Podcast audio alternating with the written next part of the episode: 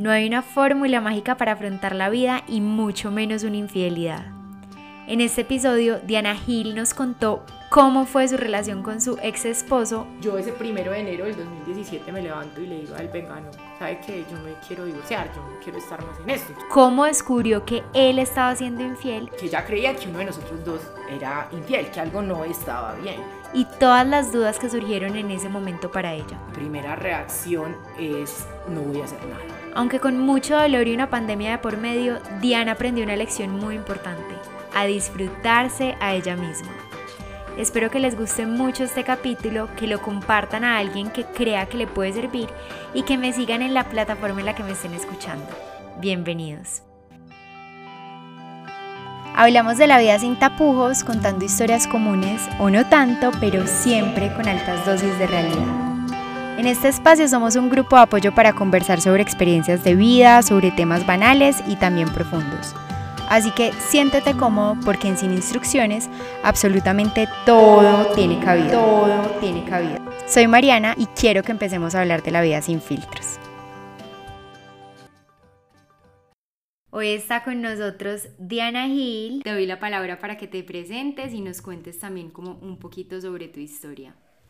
Bueno, mi nombre es Diana, mm, sí, en realidad vendría pues como a compartirles un poco en la forma en que yo afronté esa infidelidad y realmente a pesar de que fueron momentos muy difíciles, creo que también dejaron, eh, me dejaron muchos cuestionamientos, obviamente es un proceso eh, que fue muy largo em, y al principio creo que, que mi primera respuesta fue señalar y culpar, ¿cierto?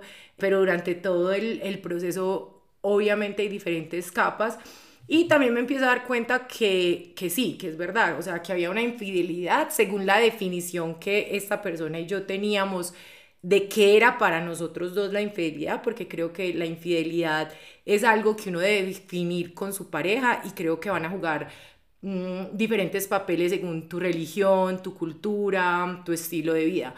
Mi relación era una relación intercultural donde la definición que nosotros dos teníamos de infidelidad estaba basada en no que una persona en una noche, por ejemplo, tuviera una relación eh, sexual con otra eh, pareja o con otra persona porque, no sé, se emborrachó y terminó, entonces, para nosotros, digamos, dentro de nuestra definición, eso era algo que por la naturaleza humana puede pasar. Es decir, nosotros los dos, en algún momento yo, estando casada, yo me caso muy joven, me caso a los 23 años, nosotros los dos empezamos a viajar por el mundo por diferentes situaciones, estudio, trabajo, entonces tuvimos un tiempo muy largo en la India, luego nosotros nos radicamos en Bélgica y eh, obviamente ahí al principio de nuestra relación éramos dos personas jóvenes, entonces a mí vos me preguntabas si había una diferencia cultural y mi respuesta iba a ser, somos como hermanos, o sea, jamás. Claro, era una relación que la, las primeras dos años fue a distancia, nos veíamos cada tres meses, pero nos veíamos en París, en Madrid, en el Tayrona, en San Andrés. Entonces, claro, era una relación que era idílica. es decir, dos años yo creo que nosotros las, si tuvimos dos o tres discusiones, creo que fue mucho. En realidad, digamos que esta vida de nosotros em, empieza pues como a, a tener una base, porque él viene, se radica acá y nos vamos a vivir juntos que creo que también ahí, desde ese momento, siendo nosotros muy jóvenes, empezamos a tener barreras un poco en contra de lo que nosotros dos queríamos como pareja y lo que la sociedad nos estaba pidiendo. ¿Por qué? Porque él es un extranjero, nosotros no queríamos casarnos, ya vivíamos juntos eh, y teníamos unos acuerdos. Mi relación con él fue muy diferente a las relaciones que tuve con los latinos, una relación obviamente que no era posesiva, fue una relación que me enseñó a que yo puedo realizar sueños sin que necesariamente la otra persona esté ahí constantemente, entonces teníamos mucha libertad, mi forma de ser no es la típica latina que te va a llamar a preguntar dónde estás, con quién estás, a qué horas vas a llegar.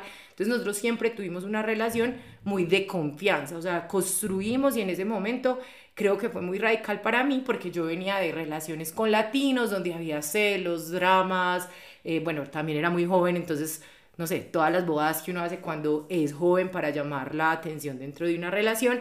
Esta relación desde el principio fue una relación muchísimo más pausada, más calmada. Obviamente ellos son mucho más racionales.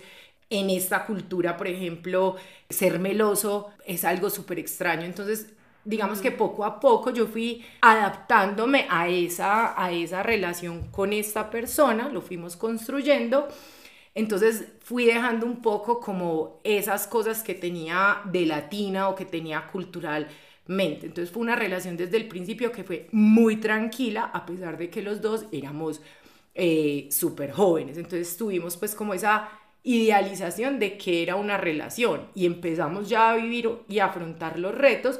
Fue cuando ya nos vamos a vivir juntos que empezamos a tener un problema y era que cada 90 días él tenía que salir del país. Entonces dijimos, bueno, ¿cuál es la opción? La opción es casarnos. No, usted no se quiere casar y yo tampoco me quiero casar, ¿qué vamos a hacer? Y fuimos a una notaría y nos dijeron, no, mire, las únicas opciones es que se case y tiene que traer un montón de requisitos o en ese momento San Andrés tenía una, una concesión que era Las Vegas del Caribe. Y uno iba a la notaría en San Andrés, tú ibas con el pasaporte, con tu cédula y lo único que había era un brochure donde decía que se quería casar debajo del barco pirata, eh, bueno, en la playa te tenían como todo organizado, entonces nosotros dijimos, vea, esa va a ser la solución de nosotros, vamos a ir a San Andrés, nos vamos a, a casar en San Andrés, esto simplemente es un requisito que no va a cambiar como los acuerdos y las relaciones, y pues muy, equivocado, muy equivocados estábamos porque evidentemente eso sí puso una presión. Ya nuestras familias que antes, digamos, podíamos manejar como más esos espacios de, venga, esta es la vida privada de nosotros dos, en realidad no teníamos que compartir tanto, ya obviamente habían dos familias involucradas y había cambiado pues como la dinámica de esta relación.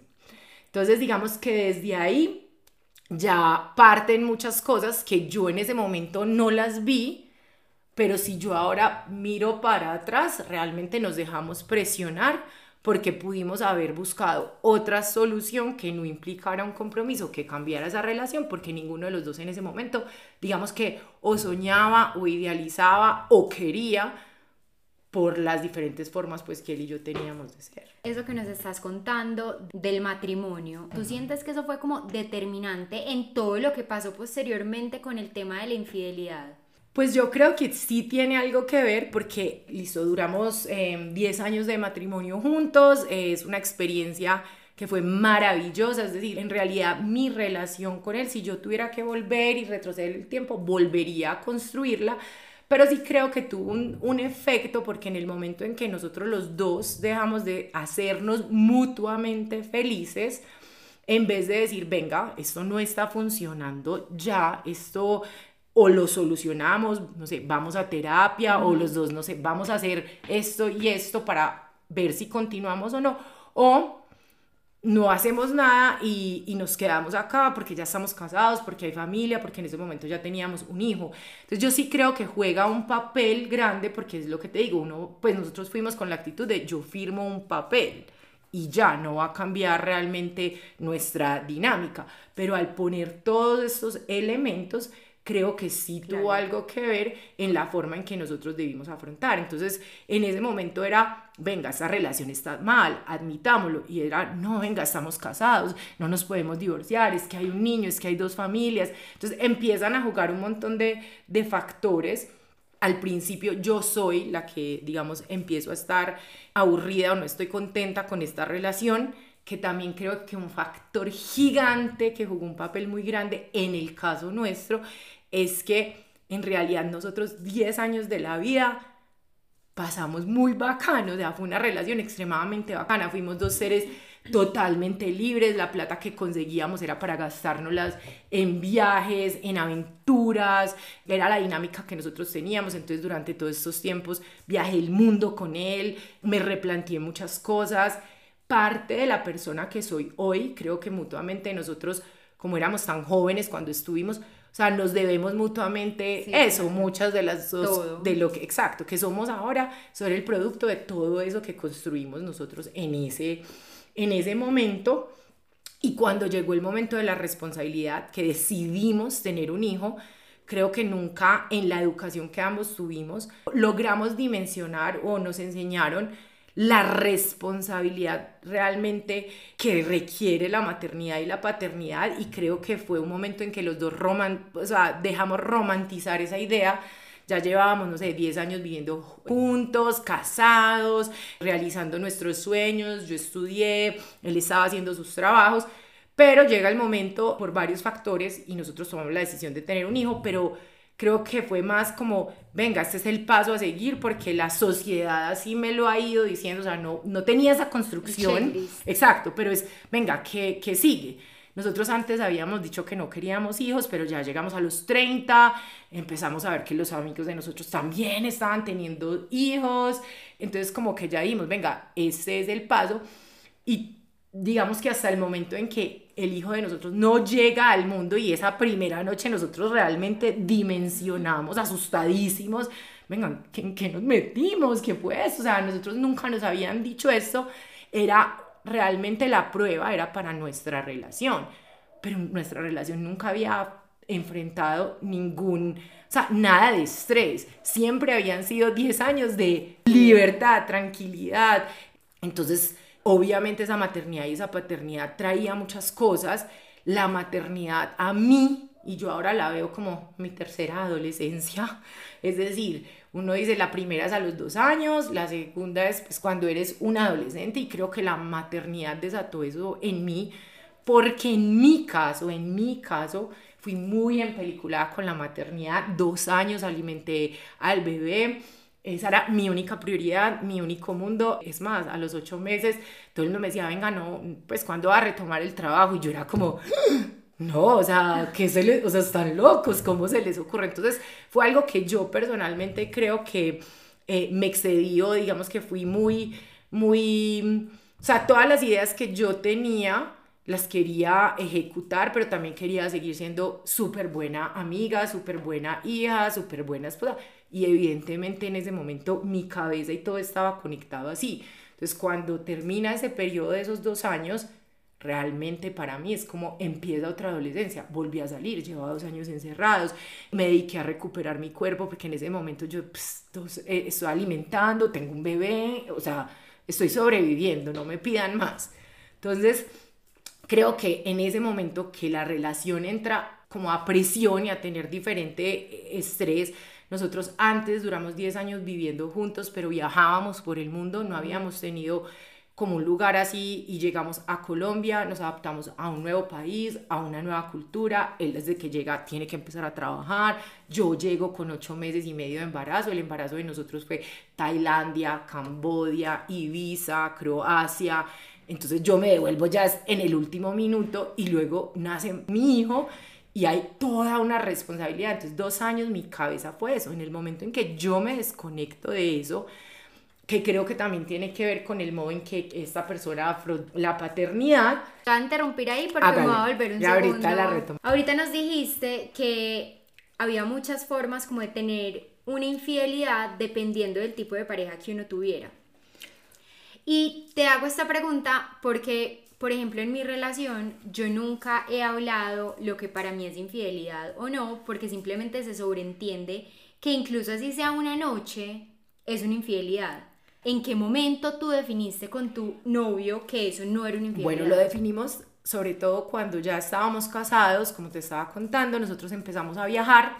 A mí me sale una oportunidad de trabajar en algo súper soñado, era en Indonesia, yo acababa de hacer una maestría, era, mejor dicho, el trabajo perfecto. Entonces yo apliqué a ese trabajo, pues creyendo lo que uno siempre cree, que no lo van a aceptar, pues yo, yo apliqué, yo mandé a muchas partes y me sale este trabajo que empieza realmente como una práctica, ¿cierto? Entonces, cuando me sale esta, esta práctica, eso requiere que yo me vaya sola a vivir seis meses. Entonces, obviamente, todo el mundo empieza a opinar, como usted está casada, ¿cómo se va a ir? Seis meses, felices los tres, eso se va a prestar para muchas cosas, usted no puede hacer eso. Y en ese momento, la persona que era mi pareja llega y me dice, no, un momento, ¿cómo así? O sea, usted no puede tomar una, una decisión de vida, su sueño, basado en esto. Es decir, si en 10 años o yo me muero, o usted y yo nos divorciamos, o sea lo que sea, usted va a mirar para atrás y va a decir, ¿cómo así? Yo perdí una oportunidad por una persona. Usted y yo somos lo suficientemente maduros para poder tomar las decisiones y que usted se vaya a este país y cumpla su sueño como usted quiere. Entonces, una de las discusiones que teníamos, claro, culturalmente, yo también le decía a él eso, venga, ¿cómo así? Para usted, ¿qué es entonces la infidelidad? Porque para mí, o sea, esto ni siquiera lo deberíamos estar hablando, ¿qué te pasa? Y él llega y me dice, no, para mí, la infidelidad realmente es cuando usted empieza a tener contacto y realmente usted empieza a meter su energía y su esfuerzo para conquistar una persona. Entonces, para mí, una co y que usted vaya, se emborrache porque está en Indonesia y un día se descacha, si usted no sea la persona que usted tome y eso pase, pues para mí no tiene ningún significado. Al final esa otra persona se fue y usted siguió su vida y al final vas a estar acá presente. Fue un error, pero es algo que yo puedo, digamos, superar. ¿Y tú estuviste ok con eso? Entonces, no, yo al principio obviamente me, pues me choqueó. Yo decía, pero venga, ¿cómo así? Entonces, ¿usted cuántas veces le ha pasado eso? Porque claro, nosotros teníamos una relación, lo que yo te explicaba al principio, abierta. Es decir, no abierta en el sentido de que, tú, que nos hubiéramos dado el permiso o que nosotros dijéramos, venga, no es el permiso, que nosotros dentro de los acuerdos que teníamos estaba bien ir a estar con otras personas. No, no era eso. Para mí la definición es lo que tú dices, desde el momento en que fui novia de él, yo asumí que la definición era que éramos fieles, nunca antes me lo había cuestionado, pero cuando yo empiezo a mirar este punto de vista y a entender, yo empiezo a decirme, mm, un momento, claro, sí, no es lo mismo si yo todos los días, por ejemplo, con una compañera de trabajo, como es en este caso, pues ahí adelantándome un poco a la historia, eh, que yo la veo todos los días, que yo te digo, vení, vamos a tomar un cafecito, que yo te va a mandar un mensajito, a que yo una noche tenga un error y me descache. No es lo que yo quiero y no es el, digamos, la situación que yo espero tener que resolver con vos y no estoy justificándola o quiero que sea recurrente, pero ya vos me, estás empezando a dar como unos elementos para yo empezarme a cuestionar eso. Sí, eso pasaba, o sea, si en algún momento tú una noche te metías con otra persona o él se metía con otra persona, ¿se tenían que contar qué había pasado o simplemente pasaba y ya? Pues nosotros, en realidad, no sé si, si alguna vez pasó, porque en realidad nosotros sí teníamos una relación que nos decíamos hasta la, o sea, la brutalidad más gigante. Teníamos 23 años, es decir, nos hicimos mutuamente entonces teníamos esa relación basada en la honestidad. Yo jamás lo sentí. Y en ese momento yo estaba tan satisfecha en esa relación que habíamos construido y eso que por eso te digo, nos permitimos durante los años que estuvimos casados, esos primeros 10 años, duramos en total 13, viajar por el mundo y él tuvo sus viajes, yo tuve mis viajes, es decir, esa relación, si vos me decías, venga, vienen un mes mis amigos y mis amigas y yo me voy a ir a morralear un mes, de una, y de una era que yo, es decir, ni él ni yo, o sea, si eso pasaba y yo me iba, yo no tenía una persona que me estaba llamando todo el día, todas horas, a interrumpirme. Él era una persona que realmente me decía, no, si usted va a ir a estar con sus amigos, la esté allá. Nos dábamos pues obviamente el saludo, por la noche nos contábamos algo, pero no era una relación como las que yo había tenido con un colombiano, latino, que todo el día era, ¿cómo te fuiste de las amigas y con quién estás? O sea, era una relación totalmente diferente a las que yo había experimentado. Pues sí, o sea, se contaban todo, pero no era intensidad nivel Latinoamérica. Entonces, nosotros digamos que ahí, da, yo, o sea, cuando tuvimos la conversación, obviamente dimos por hecho que si en algún momento eso llegaba a pasar, fuera o que me estaba empezando a enamorar de otra persona allá, o que había sido una sola noche, pues no lo íbamos a contar, porque en realidad en ese momento la relación y esos 10 años que vivimos, digamos que los hechos respaldan, digamos, como esa confianza y supimos manejarla. Pero te recuerdo, era una relación que no estaba bajo presión, era una relación donde todo era soñado, ideal. Es que yo creo que nosotros ni siquiera, o sea, yo no tengo recuerdos de discusiones así horribles, pues como tenía con mis novios latinos de la universidad, de modo drama. No, no, no, o sea, era una, siempre fue una persona muy tranquila europeos nórdicos en ese sentido sí son muy racionales. Yo también durante esos años vivo en Bélgica, eso también tiene un, digamos que un impacto en mí porque yo empecé a dejar un poco esa emocionalidad y me fui volviendo un poco más racional. Entonces eso digamos que también tiene un impacto porque yo empecé a cambiar mi forma, o sea, lo que yo te decía, me adapté tanto que todavía, digamos que ahí me cuestiono hasta qué punto fue que yo me adapté 100% a una relación y que perdí de lo bueno que tenía de mis relaciones latinas. Entonces, por ejemplo, hay veces yo pienso, mmm, parte de lo que perdí, que era chévere, era que yo, por ejemplo, en esa época, joven, era muchísimo más melosa y a medida que me fui a Bélgica, digamos que eso, eso yo lo perdí que ahora yo digo, hmm, eso sí es importante, venga, es el lenguaje íntimo, la pareja, nos diferenciamos de nuestros amigos, es porque usted tiene un lenguaje íntimo. Y el lenguaje íntimo también, ¿cómo lo defino? Desde esa llamada por la mañana, pero el lenguaje íntimo es el abrazo, es el pico, es que me despedí.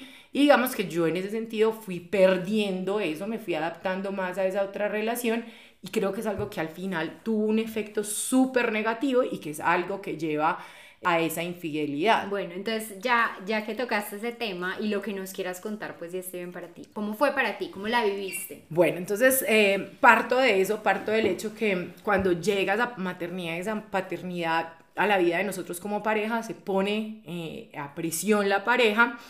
Eh, cada vez nosotros ese lenguaje íntimo nos fuimos distanciando más. Recuerden que yo llevaba dos años literal dedicada a mi maternidad, ¿cierto? Em, entonces, eh, digamos que cuando empieza a, pasar esto, que yo ya salgo de, de este periodo, yo digo, venga, no, yo estoy insatisfecha, pues yo estoy súper aburrida, yo llevo dos años maternando, no, yo quiero tener amigos, yo quiero salir, o sea, necesito oxigenarme. Entonces, mi forma de, de actuar en ese momento no fue reconocer, venga, algo está eh, mal en mi relación, yo no estoy satisfecha, sino que mi reacción fue, ay, vengan, ¿quién quiere trabajar el puente? Yo, yo soy la primera, me encanta trabajar. Yo empecé a dedicarme a trabajar yo era la que me quedaba en la oficina hasta las, no sé, 9 de la noche y yo lo justificaba, es decir, tenía un montón de trabajo, tenía un reto profesional súper grande, era la primera vez que yo trabajaba en Colombia, mi experiencia todavía ha sido externa, yo ya no estaba tan joven, entonces, bueno, tengo que eh, ser competente, entonces tenía como muchos de esos mensajes en mi cabeza tratando de esconder y camuflar que mi relación no estaba bien y yo no tenía como enfrentarla. Ese año, yo tengo una cosa los primeros de enero, suelo levantarme y hacer muchas, o sea, tomar decisiones, no resoluciones, decisiones. Yo ese primero de enero del 2017 me levanto y le digo a él, venga, no, ¿sabe qué? Yo me quiero divorciar, yo no quiero estar más en esto. Entonces él me dice, ¿cómo así? O sea, te levantaste de la nada, ¿en qué momento estamos así? ¿Cómo estamos tan mal? Yo no entiendo. Entonces su reacción, pues él al principio fue, venga, ¿qué quiere usted? Que, o sea, usted es la que se está sintiendo mal, dígame qué tenemos que hacer. Entonces yo le dije eso, vean, yo quiero libertad, yo quiero poder salir, parchar con mis amigas cuando quiera, yo ya tenía más gente que conocía en el trabajo. Entonces él me dijo, listo, vea, ¿sabe qué? Este año yo me encargo de cuidar a mi hijo, tranquila, vaya, que yo voy a estar acá en la jugada y nos vamos apoyando. Yo no, a mí no me pareció, o sea, yo le decía a él como, no, es que yo de verdad no quiero estar, pues entonces, como que él me decía, ¿pero qué querés? Que nos demos un año. Entonces yo le decía, sí, démonos un año. Obviamente, en ese momento, cuando él me dijo, démonos un año, él me advirtió y me dijo, yo espero que esta decisión no nos vaya a morder y se nos vaya a devolver, porque nosotros ya habíamos tenido unos amigos que habían vivido unas situaciones parecidas, diferentes, tenían diferentes acuerdos y no había resultado muy bien la historia. Entonces digamos que ese año nosotros, es decir, no nos pregunta, o sea, seguíamos viviendo, seguíamos comprometidos, eh, digamos, seguíamos teniendo una relación eh, íntima hasta cierto punto del año, pero llega un momento en que obviamente cada vez uno se distancia más. Si yo no salgo contigo, si yo no almuerzo contigo y si yo eh, pues no hago el esfuerzo de, que eso es algo también que me arrepiento un montón y me arrepiento en el sentido de que a uno las mamás y tanto la mamá de él como la mía nos decía, es que ustedes tienen, ustedes, ustedes ahora no, no salen en citas, eh, no saben la importancia de todos los días desayunar juntos, pues como cosas así que le van diciendo a uno y uno dice, ay no, eso tan, no se metan, eso es como anticuado, ¿sí me entiendes? En mi momento eso era lo que yo pensaba y no, en realidad eso, si usted tiene una relación, así tenga unos acuerdos muy claros y usted no nutre esa relación, usted no todos los días tiene ese lenguaje íntimo, así sea bravo, así sea el pico esquineado. O sea, ya llegaba tan, a tal punto que realmente nosotros físicamente no teníamos como ese contacto, lo fuimos obviamente perdiendo a medida que nos fuimos distanciando. Entonces fue más consciente que yo en ese momento de, de, sí, como las consecuencias que ese acuerdo podía traer. Yo lo vi como, venga, yo estoy desesperada, yo necesito oxígeno, libertad, llevo dos años encerrada, no puedo más con esto, que nadie me había encerrado. Eso me lo hice yo misma, idealizando la maternidad, por más de que yo quisiera, la maternidad es sucia, la maternidad uno se cae, eh, el momento Johnson a mí nunca me pasó, o sea, que yo llegué al hospital y la pestaña así, el bebé me lo entregaron rosado, eso no, yo nunca tuve ningún glow, ni ningún momento Johnson, era con una bata y un cholo acá y mi mamá me decía, Usted sabe que es que yo cuando la tuve a usted todos los días iba y me cepillaba en la peluquería, es que eso es muy importante, que uno se organice y lo vean bien. Y yo le decía como, estás loca, o sea, yo estoy sobreviviendo. Yo no dejé tres meses que nadie nos visitara, porque era tres meses de nosotros para adaptar. Toda la familia estaba atrás retenida y yo no.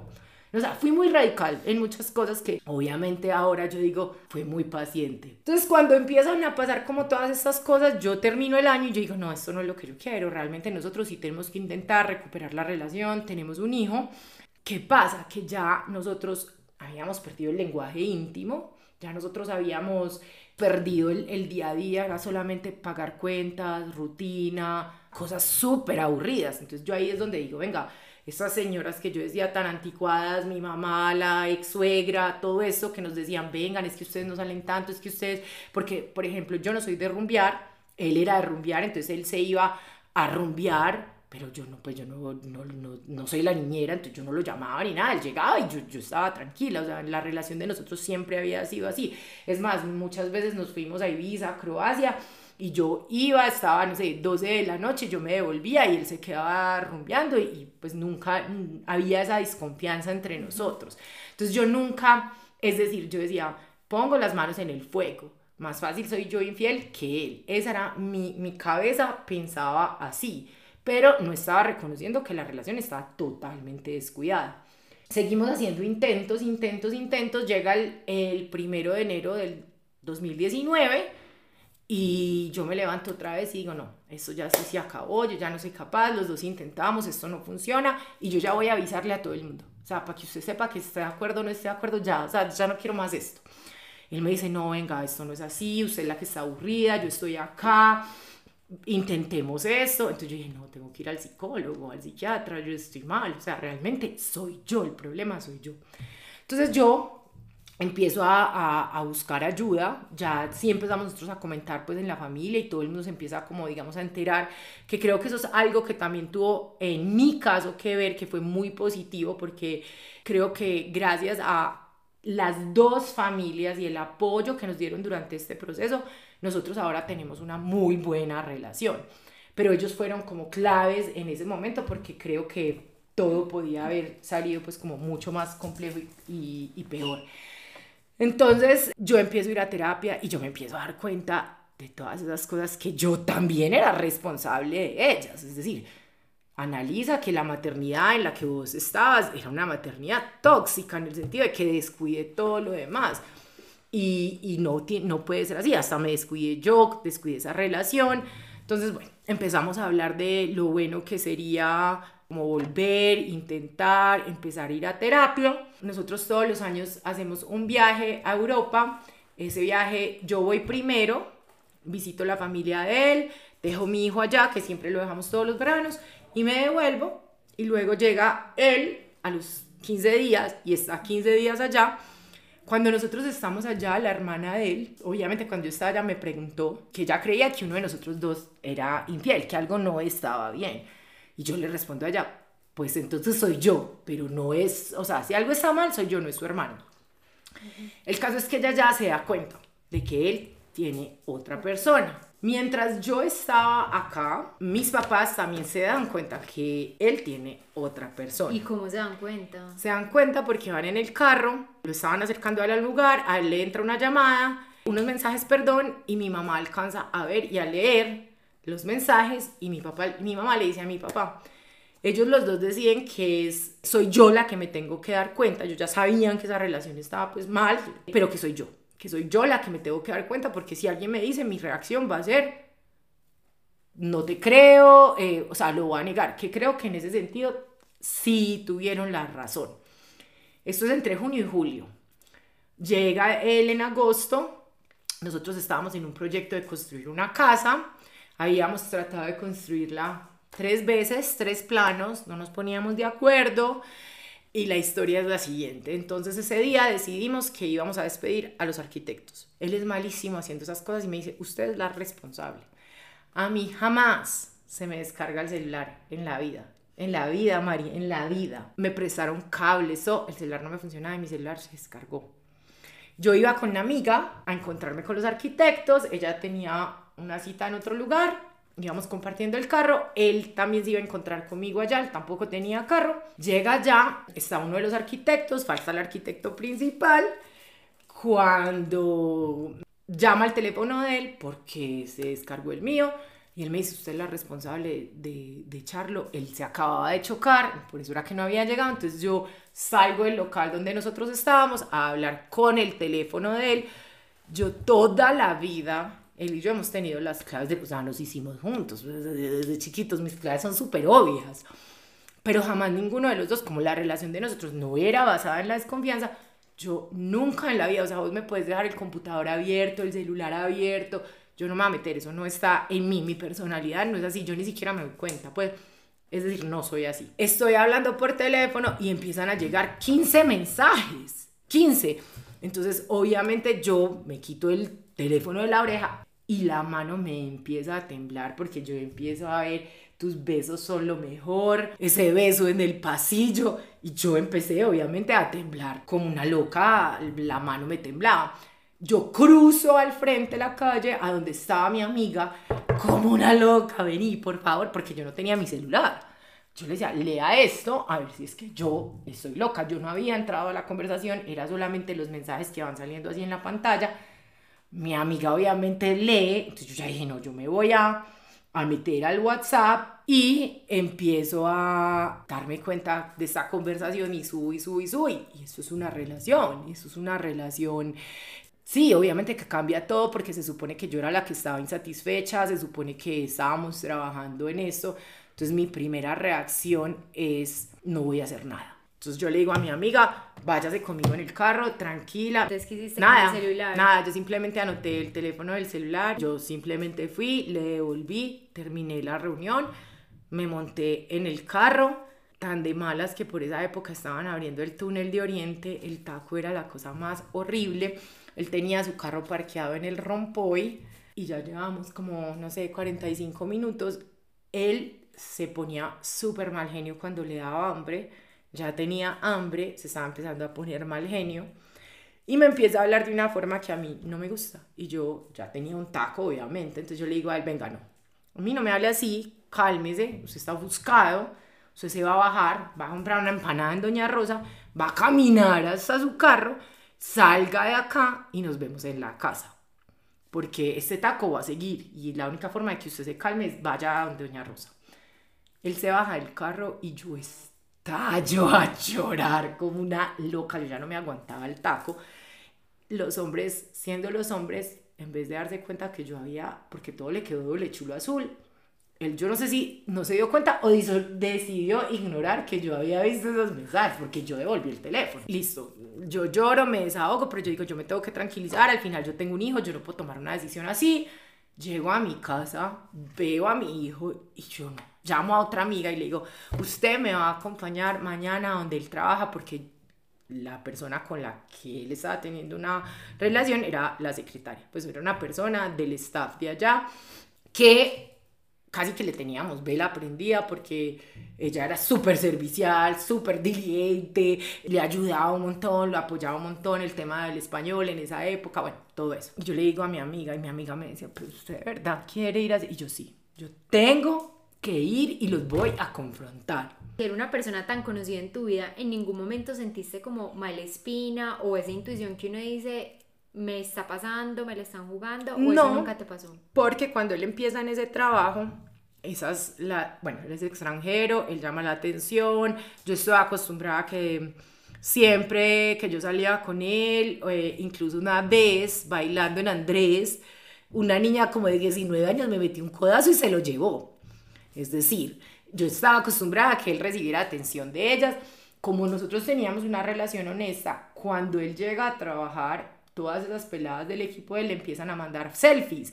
Y él le respondía y me mostraba, le respondía a las selfies como a él y conmigo, como, ah, yo estoy acá con mi esposa y mi hijo, entonces sí me entiendes, pero estamos hablando de una relación donde en ese momento todavía no habíamos encontrado como todos esos problemas o esa distancia que ni siquiera los habíamos encontrado, creo que mutuamente los construimos, o sea, ya ahora lo veo y yo digo, o sea, qué inmadurez, tuve mil opciones para haber solucionado y nunca eh, solucionamos de la forma que era. Volvamos a la parte en la que ibas a ir a la oficina. Eh, mi amiga volvió y me decía, pero usted está seguro.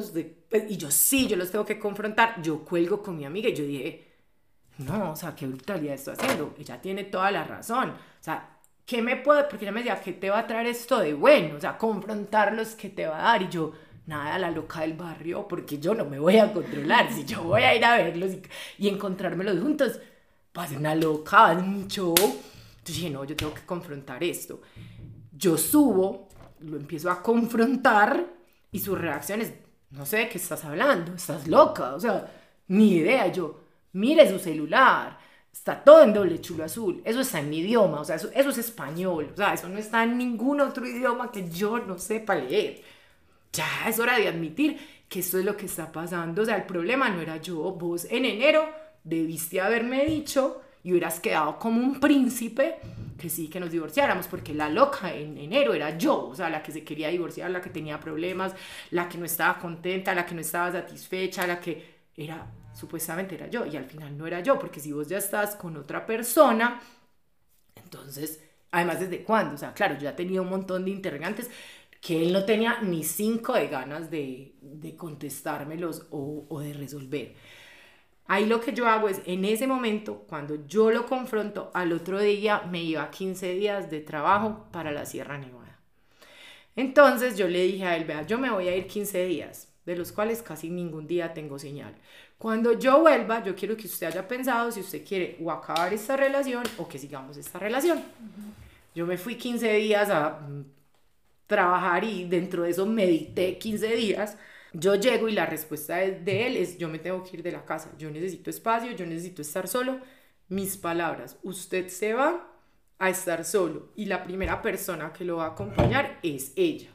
Ese va a ser la persona que usted va a buscar y es la persona que va a estar presente. Entonces, si usted cree que usted está yendo para tener tranquilidad y que podamos tomar una, una decisión, porque él en ese momento estaba dudando si quería seguir o no en esta relación y yo estaba abierta y dispuesta, si venga, los dos nos hemos fallado porque yo también ya había fallado en la relación. No, listo, venga de una. Pues entonces váyase, pero que sí quede eso, que así como usted me dijo cuando abrimos la otra puerta, que esto se nos puede devolver, esto se nos va a devolver. Yo espero, pero estoy casi 100% segura que esta persona es la que lo va a acompañar a usted y usted no va a poder estar realmente solo, que es lo que usted quería. Él se va, empezamos, entonces él, él se va de, de, la casa, alquila un Airbnb y lo que empezamos a hacer es que era de lunes a viernes, él estaba en su Airbnb y de viernes a lunes estaba con mi hijo y conmigo. O sea, pasábamos el fin de semana, que se supone que era tiempo de calidad, empezamos a hacer actividades bacanas. Yo le digo a él que mm, empecemos a ir a terapia. Pero ella, tú ya no te querías separar. Digamos que como yo llevaba seis meses de terapia, yo estaba muchísimo más positiva porque la que estaba, supuestamente la que tenía problemas con la relación, la que estaba aburrida con la relación, la que no quería la relación, era yo la que estaba insatisfecha y yo ya estaba trabajando y me había encontrado con muchas cosas que yo no había podido admitir y que yo no había podido trabajar y que ya me estaba dando cuenta. Entonces sí, yo en ese momento estaba positiva porque esa era la vibra pues que habíamos tenido hasta ese momento. Yo no sabía que él no estaba bien. En mi cabeza era yo la del problema. No contaba con que él tenía una relación desde hacía un año, que eso lo descubro después. Entonces empezamos a ir a, esa terapia. Primero iba él, luego iba yo, luego íbamos los dos y así los dos súper comprometidos, como sea lo que sea, no sabemos qué va a pasar, esto, esto es más o menos en agosto, llega octubre y yo digo, no, tenemos que tomar una relación porque hay algo muy raro. agosto y septiembre, él sin falta todos los fines de semana estaba ahí para mi hijo y para mí. Entonces estábamos en esas y un momento empieza a dejar de venir los fines de semana y yo, mm, mm, mm, algo no está bien. Y ahí sí empieza a jugar mi intuición. Entonces yo lo confronto y él me dice que es que está enamorado de otra persona. Y yo, ¿cómo así? Diferente a la de, a la de agosto. Yo vení 10 años fiel, fidelidad total. De un momento a otro, el más perro. Pues no entiendo, no entiendo. Entonces él me decía, es que es que, mm, es que yo me colombianicé y vos te volviste muy, muy europea, muy nórdica, o sea, como quien dice, le decía, pero es que yo no entiendo, o sea, yo no, no te reconozco, siempre has sido súper, es más, la amiguera siempre fui yo, la que salía siempre era yo. En la relación, digamos que yo traía eso dentro de la personalidad latina que yo, y yo siempre he sido súper social, entonces a mí me parecía súper raro como así. Y yo le decía, seguro que usted está con otra persona, seguro que usted no está con la misma persona, segurísimo.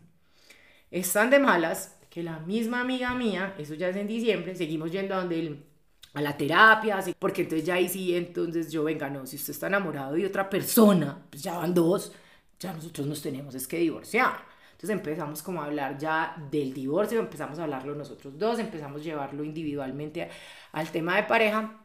Están de malas, nosotros habíamos decidido, yo tenía un viaje familiar, toda mi familia, mis tíos, mis primos, mis papás, todos a México durante tres semanas. Entonces yo le digo a él, venga, vamos a ir, no vamos a ir. Él me dice, no, sí, tenemos que hacer este viaje como familia. Yo, bueno, listo, está bien. Seguíamos con nuestra terapia. Un día antes de viajar, mi amiga, la que ya había estado conmigo en el mismo momento que yo había descubierto esto, entra a un restaurante y lo ve con la misma persona, porque ella sabía que yo creía que, pues porque yo estaba aterrada que estuviera enamorado de otra persona. Y yo le digo, no, mándeme una foto ya. Y ella me decía, no, ¿cómo te Y yo, yo necesito saber si es esa persona o no, porque ya es otra mentira. Yo en un proceso en el que estoy, yo ya no puedo, o sea, ya sí no nos podemos mentir, ya no hay espacio para, para las mentiras, aquí ya no hay ningún camino, o arreglamos esto o lo arreglamos. Ya nosotros no teníamos opción, teníamos un hijo, dos familias que habían convivido 13 años con nosotros, entonces pues era lo mínimo, o sea, ser justos y terminar esto bien. Entonces ella me manda la foto y en efecto es la misma persona. Entonces yo le mando la foto y le digo, no, venga, o sea, ni siquiera quiero que vaya mañana usted a ese viaje. Y él me dice, no, yo sí voy a ir a ese viaje, es el último viaje que va a hacer en familia conmigo, así a usted no le guste. Mi frustración es nivel Dios. Creo que empiezo a dejar sacar como toda la rabia. O sea, no había una forma para que él no fuera. ¿O a ti te pareció ok con que él fuera? No, cuando él dijo, yo le dije, yo no estoy de acuerdo y va a ser una pesadilla. Espero que usted asuma las consecuencias, pero esto va a ser lo peor nos llevábamos una hora en el avión y estábamos discutiendo es que la custodia y él me decía quiero 15 días custodia de 15 días y pues teníamos un bebé de 4 años yo quería tirarme del avión o sea yo decía ¿qué, o sea ¿qué te zafaste? ¿qué estás pensando? el viaje es súper estresante adicionalmente se le ocurre darle a mi hijo un iPad lo que a su iCloud al iPad, mi hijo llega y me dice, mamá, ¿qué son estas fotos? Yo me meto al iPad. ¿Y eso estando en México? Estando en México, con mi mamá, con mi papá, con mi hermano en una casa. Y llego yo 24 de diciembre y miro el iPad, te puedo decir todas las fechas, pues yo ya encajé todo el rompecabezas, él había empezado esa relación en agosto del 2018, eh, cuando yo le dije en enero, yo le decía, ¿para qué me hice en, en enero? O sea, yo no entiendo, yo en enero te compré la libertad, yo en enero dije que nos divorciáramos. Si vos ya desde agosto del año anterior estabas con esta persona, ¿qué tenías en tu cabeza para venir ahora? Y, o sea, nos hubiéramos podido evitar todo este, este drama, no era necesario llegar como a que yo descubriera una infidelidad, era un tema de haber sido honestos en enero. Y él me decía, en mi cabeza yo creí que yo podía dejar esa relación y recuperar el matrimonio. Y yo le decía, en, su cabeza, pero ¿qué hiciste para eso? Si antes, mira, me acabas de decir, porque entonces yo lo confrontaba, eh, o sea, antes de montarte a ese avión me habías dicho una mentira, me habías dicho, entonces él me decía, sí, yo le dije esa mentira porque usted me dijo cuando nos, yo me fui de la casa para el Airbnb que esto iba a pasar y eso fue lo que pasó yo no quería reconocerle a usted que usted tenía la razón yo empiezo a armar un rompecabezas. Eh, es además extremadamente difícil porque es un viaje familiar. Una de mis primas tenía un bebé en ese momento. Siempre yo terminaba o él terminaba cargando el bebé y toda la familia decía, ay no, el hijo de ustedes va a tener un hermanito, qué felicidad. Y nosotros, yo no le había querido contar ni a mis tíos ni a nadie, los únicos que sabían era mi mamá, mi papá y mi hermano. No, es que muy tesos que se fueron para ese viaje. Sí, la casa estudió, la casa estudió. Yo tuve momentos en ese viaje que yo decía, yo no aguanto, o sea, eran cosas tan impresionantes como que cuando todas las fotos se bajan en el, en el iPad, yo veo que la misma canción del matrimonio, los mismos regalos que me hacían a mí se los hacían a ella, las fotos que yo tomaba ya las tenía en la portada de los álbumes de ella.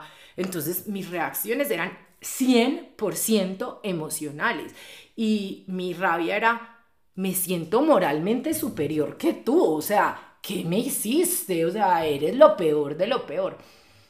Y en esas llegan mi papá un día mi mamá fue muy mediadora entre los dos porque yo ya había momentos en los que no podía, o sea, tenía tanta rabia y tanta ira, a pesar de que yo también había cometido errores. En ese momento mi, mi o sea, lo único que yo quería era señalarlo, recordarle que me había fallado, o sea, desconocer 100% mi responsabilidad y echársela toda a él.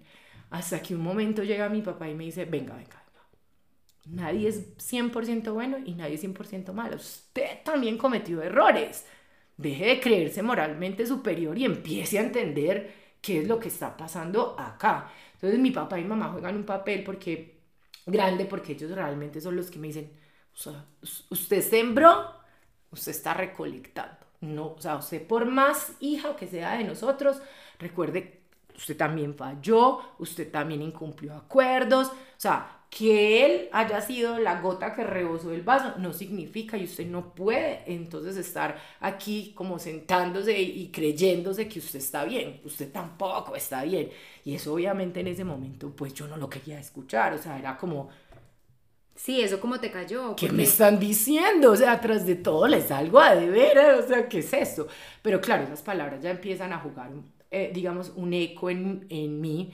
El viaje se acaba, yo no le cuento a nadie, ni a mis primos, ni a nadie. Llego aquí un 3 de enero y el 6 de enero firmo los papeles de divorcio del 2020 y en marzo nos encierran a pandemia. Pero ya no vivían juntos. No, no vivíamos juntos, pero entonces estaba yo sola con un hijo recién divorciada y una persona que ya no estaba acá presente. Ah, bueno, antes de eso lo que yo hice fue, me fui a darle la cara a los papás de él yo en enero viajo, viajo a Europa y voy y les digo a ellos, vea, los, yo no les vengo a hablar mal de su hijo, él les contará la historia, yo estoy dolida, yo les puedo contar mi lado y lo que tengo en ese momento para decirles de su hijo no es bueno, entonces esa es la historia de él, él se las contará. ¿Qué pasa? La hermana de él es realmente como mi hermana, yo creo que esa relación me quedan muchísimas cosas, pero especialmente me queda esa relación de, de hermandad con ella. Pasa algo muy raro, yo siempre he tenido mucha afinidad con el papá de él. Cuando esto pasa, la mamá de él me pide excusas a mí. O sea, llega y me dice, mire, yo ya entiendo, yo ya entiendo por qué usted estaba tan frustrada. Porque cuando ella venía, yo no quería tomarme las... O sea, yo ya estaba en un punto tan aburrida que a mí me decían la foto familiar y yo me hacía la loca. ¿cierto? Pero ella ya se había dado cuenta, entonces ella me decía, yo ya entiendo usted por qué no quería esa foto familiar. Entonces ellas, digamos que en solidaridad femenina me dicen, mire, es mi hijo, yo entiendo que usted también haya cometido errores, que él también haya cometido errores, pero al final nosotras estamos acá para usted. Es muy bonito decirlo, pero cuando yo regreso no es tan divertido. Es decir, entre nosotros todavía hay mucha rabia, él todavía también tenía mucha rabia, él no la expresa como yo, entonces digamos que yo creo que él se guardó muchos sentimientos también que él tenía al principio como, venga, usted que me está señalando, ¿quién es usted? Pues yo sé usted también qué ha hecho. Ahí había, digamos que yo lo exploté, él se lo guardó Llega pandemia, es extremadamente duro hasta mayo para mí porque estoy sola, él vive cerca mío y en ese momento cuando nos encierran no queda viviendo cerca de mi hijo, que era lo que me interesaba, que estuviera el presente, se vuelve una relación por WhatsApp, todavía hay mucha rabia. Pero como fue eso también, Dianis, uno encerrado en pandemia, afrontando un duelo de una tusa o ya tenías tanta rabia que no sentías como esa tusa tan fuerte? Yo creo que como nosotros hicimos un proceso gradual, yo ya llevaba un año de terapia, entonces yo ya me estaba cuestionando muchas cosas, pero la verdad es que ese viaje sacó mucha rabia que yo tenía adentro porque a nadie le gusta conocer, o sea, es decir, los detalles de la infidelidad, en mi caso yo no los necesitaba, yo no los quería, que al final en ese momento lo que eso hizo, pues yo ahora digo es irrelevante, es irrelevante si lleva un año, dos años, tres años, ya la relación, ya era un momento de afrontar y decir, venga, esta relación está mal, hay que admitirlo pero en ese momento era toda esa emoción, todavía rabia, dolor, eh, bueno, todos los estados, fraso, la soledad, o sea, yo ahí empiezo a dimensionar que yo nunca había estado, bueno, no, solo una vez había estado conmigo misma, sola, pues, es decir, enfrentando una situación y fue el periodo que viví en Indonesia, ¿cierto? Que nosotros nos dejamos de ver y luego nos encontramos en Perú. Pero durante el periodo que yo viví en Indonesia no estuvimos en contacto, yo vivía con comunidades indígenas. Caso es que teníamos proyectos de vida diferentes, no era que el mío fuera mejor o peor que el de él, eran proyectos de vida diferentes que ya no eran compatibles. Entonces, em, eso me costó también eh, un montón admitirlo y era bueno, lo voy a aprender a amar de otra forma, porque igual es una persona con la que toda la vida voy a tener que resolver, pero como Pero eso de lo voy a aprender a amar de otra forma ya era en el proceso del duelo. O sea, Dentro del duelo yo miraba eso, pero yo decía, ¿cómo hago si yo tengo tanta rabia? Porque verdad, yo lo veía y yo me acordaba de todo. Hasta que en pandemia, por ahí en mayo, él llega a la casa a visitar pues a nuestro hijo y él me dice como, venga, no, ya, o sea, sí, yo sé, yo soy lo peor, el más perro, o sea, estoy hasta acá, o sea, tenemos que buscar una forma de, de seguir adelante, ya, o sea, yo ya entendí que para usted fui lo peor de lo peor y a usted se le olvidó todo lo que usted me hizo. A mí me dijo eso María y quedé como, venga, venga, venga, o sea, yo ya no me puedo seguir escondiendo esto. Y listo, está bien, usted tiene toda la razón, o sea, ya no me voy a seguir negando. O sea, en ese momento hiciste el clic, se te olvidó todo lo que estabas sintiendo. No, no se me olvidó, simplemente yo dije, venga, esto va a ser miserable para siempre, o sea, todos los días yo me voy a seguir amargando, este man ya escogió otra persona. Pero naturalmente dejaste de sentir rabia o era como que todos los días te intentabas recordar. No, todos los días, o sea, es un trabajo, pero fue en ese momento que yo hice clic y yo dije, no puedo seguir haciendo esto. O sea, al final este man ya le vale huevo, este man ya me dijo como, whatever, o sea, yo soy lo peor, mm, todo bien, ya, yo me gané esto. O sea, como que gano yo siguiéndoselo, o sea, se lo sigo y se lo sigo recordando al final soy yo la que me estoy amargando acá y él ya, sí, tiene otra relación, está feliz con su relación, eh, la está viviendo y yo estoy aquí encerrada, maternando, amargándome. ¿En qué momento tú ya lo empezaste a hacer natural? O ¿en qué momento de verdad te salió del alma decir, bueno, ya quiero ser cercana a esta persona. Yo para eso soy súper, o sea, ya una vez que hago clic, yo paso la página. Pero que es algo que, lo que te digo, yo todavía me lo recuerdo, todavía me da nostalgia y digo, pucha, qué rabia, qué frustración conmigo no haber escuchado a las personas que en ese momento tenían razón y me, tocar, me tocó darle la razón. Muchos de sus argumentos en ese momento con el tiempo le dieron la razón. Entonces llegar a admitir eso me costó un montón y todavía lo que te digo, todavía hay momentos en que digo, puede ser algo tan fácil de solucionar. O sea, qué ganas de vivir en una telenovela, cuánto es drama que yo misma me hice y que eran cosas básicas, sino que volvemos a lo mismo. Para mí creo que tenemos un exceso de, de, de todo lo romántico en la vida. O sea, no sé por qué siempre hacemos eso y al final yo creo que la vida es muchísimo más simple y que creamos un sistema y un montón de presiones que es algo que también creo que me ha pasado y es con la edad. Cada vez me importa un poco menos lo que piense la gente de mí. También pienso que, eh, y estábamos hablando un poquito de eso, era que yo en realidad en mi vida tuve muy pocos momentos en los cuales estuve sola. O sea, yo en el colegio tenía novios, yo siempre he sido súper amiguera, en la universidad siempre tuve novios y desde los 23 estuve con él. Y hablando de ese tema devolviéndome un poquito a un tema muy importante y era que nunca en la vida habías estado sola, solamente en Indonesia. ¿Cómo fue para ti estar sola en ese momento de pandemia encerrada? No te podías como anestesiar con personas. ¿Qué sentiste? ¿Fue valioso para ti ese momento de soledad y descubriste cosas en tu vida o, o cómo fue para ti vivirlo? Para mí, el pandemia fue uno de los años que me permitió reconocer, crecer, eh, cuestionarme muchísimas cosas entender que tenía un soporte de apoyo único y excepcional en cuanto a mi familia, a la familia de él. También descubrí que tenía unos lazos súper fuertes y tuve un apoyo de personas y amistades, o sea, esa familia, que eso es algo que yo le aprendí a ellos, a esa cultura, y es em, realmente ellos escogen los amigos y son la familia que escogen, o sea, ellos le cumplen a los amigos, ellos están ahí para los amigos, entonces yo me di cuenta que eso se podía acá porque realmente o sea, yo no lo hubiera logrado si yo no hubiera tenido toda esta energía y toda esta gente alrededor que contribuyó no solo con el apoyo de que me ayudaron a cuidar a mi hijo cuando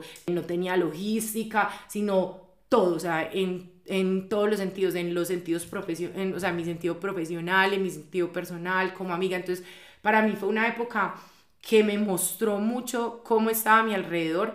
Creo que me ayudó a hacer un detox de muchas personas que creo que no teníamos una buena conexión y hacíamos o sea, éramos personas que sacábamos lo peor de nosotras mismas. Entonces, creo que también empiezo a liberarme de un montón de cosas y eso me permite empezar a, ver, a darme cuenta qué quiero yo, qué, cuál es mi proyecto de vida.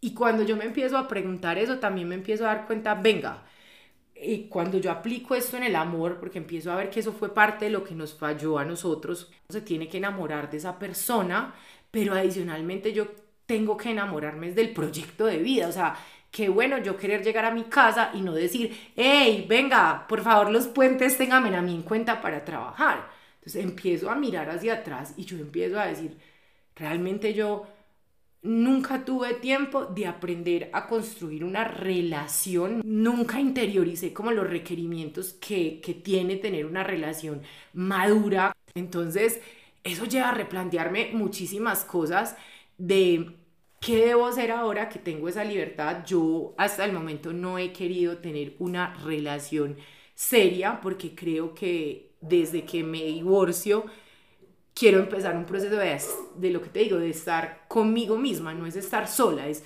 venga, conózcase, otra vez el cliché, lo escuchamos en todos lados, escriba, váyase un date usted mismo, haga un viaje sola, pero sí, o sea, realmente en mi caso son herramientas que me han permitido descubrir y replantearme y preguntarme, venga, viene la vejez.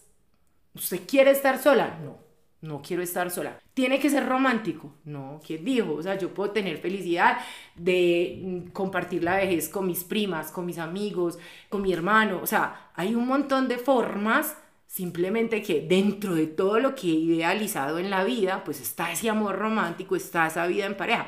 Pues ya sabes, después de todo ese momento de soledad y esa tusa y todo, cómo la querés, porque ya sabes que cuáles son tus negociables y tus no, y tus no negociables para tener una relación futura. Y eso es algo que, por ejemplo, yo pienso que ya en mi caso es, es, es, un tema radical y es eso, yo ya hay muchas cosas que no estoy dispuesta a hacerlas porque me las demostré a mí misma. Pues, o sea, yo no voy a perder algo que yo ya demostré que creo que ahí es algo que todavía debo mm, cuestionármelo y es hasta qué punto debo ser flexible con esos límites, eso también es algo que aprendí durante todo esto, es a poner límite. O sea, hay muchas cosas que yo, digamos, pasaba de largo, que la sociedad o que las personas que estaban alrededor mías las decían y yo las eh, tumbaba porque me decía, ah, es como un cliché, no, no le quiero dar ni siquiera la oportunidad, yo puedo construir una relación diferente, esta relación es demasiado madura, llevo 10 años, entonces creo que es un momento, no quiere decir que sea estático, pero sí también me ha hecho ver que hay muchas cosas en que no, que no quiero ceder y que no estoy dispuesta a trabajarlas. Bueno, y la última pregunta ya para ir cerrando. En todo ese momento de soledad de Tusa metida en la pandemia en el 2020, ¿tuviste algún recurso adicional a tu grupo de apoyo y a tu terapeuta que te hubiera servido y que hubieras dicho, esto para mí fue como lo que más me sirvió para salir de esto? Sí, la huerta me dediqué a sembrar, o sea, para mí fue, pues vivo en una finca, entonces me dediqué a ese proyecto que yo en ese momento quería, que era la huerta, las abejas y evidentemente mi hijo. Y realmente pandemia me dio las bases para construir la relación de amistad que ahora tengo con mi expareja, que es el papá pues de, de mi hijo, que es una relación que ya los dos construimos, lo que más me dolió fue la amistad que perdí con él. Yo decía, es mi mejor amigo. O sea, yo llevo desde los 23 diciendo todas las estupideces que se cruzan por mi cerebro y que es mi mejor amigo. Entonces, sí, eso, eso fue, digamos, que lo que a mí más me dolió fue eso y fue lo que, digamos, él y yo tuvimos que reconstruir esa parte que ahora es lo que pues, nos mantiene y es lo que funciona. Y que eh, también te sirvió en ese momento para superar esa tusa. claro. La tusa del mejor amigo sobre todo. Fue, para mí esa fue súper brutal. Yo no sabía, pues no sabía estar sin él. Nunca realmente había cogido como las riendas de mi vida, de lo que yo tenía que asumir. Uno sí lo puede hacer solo. Lo que pasa es que volvemos a lo mismo. Venimos de una cultura donde la soledad es como algo súper miedoso, súper terrorífico. La gente, pues, o yo lo experimenté como a mí no me enseñaron a estar conmigo, yo nunca me cuestionaba. Y creo que eso es, es parte de lo, de lo que lleva, pues, a, a, este, a este resultado. Dianis, gracias por tu historia. Gracias por haber llegado hasta el final de este episodio, espero que te haya gustado muchísimo y que lo puedas compartir con más personas porque de pronto alguna de esas le puede servir la historia que contamos hoy. También te pido que le des like al capítulo, que me califiques en la plataforma en la que me estés escuchando. Estoy en Spotify, Apple Podcast y YouTube y en Instagram estoy como arroba sin instrucciones. Y también si tienes alguna historia o alguna recomendación de historia que quieres que traigamos en un futuro, no dudes en escribirme por Instagram y haremos todo lo posible para traer esa historia en un próximo capítulo.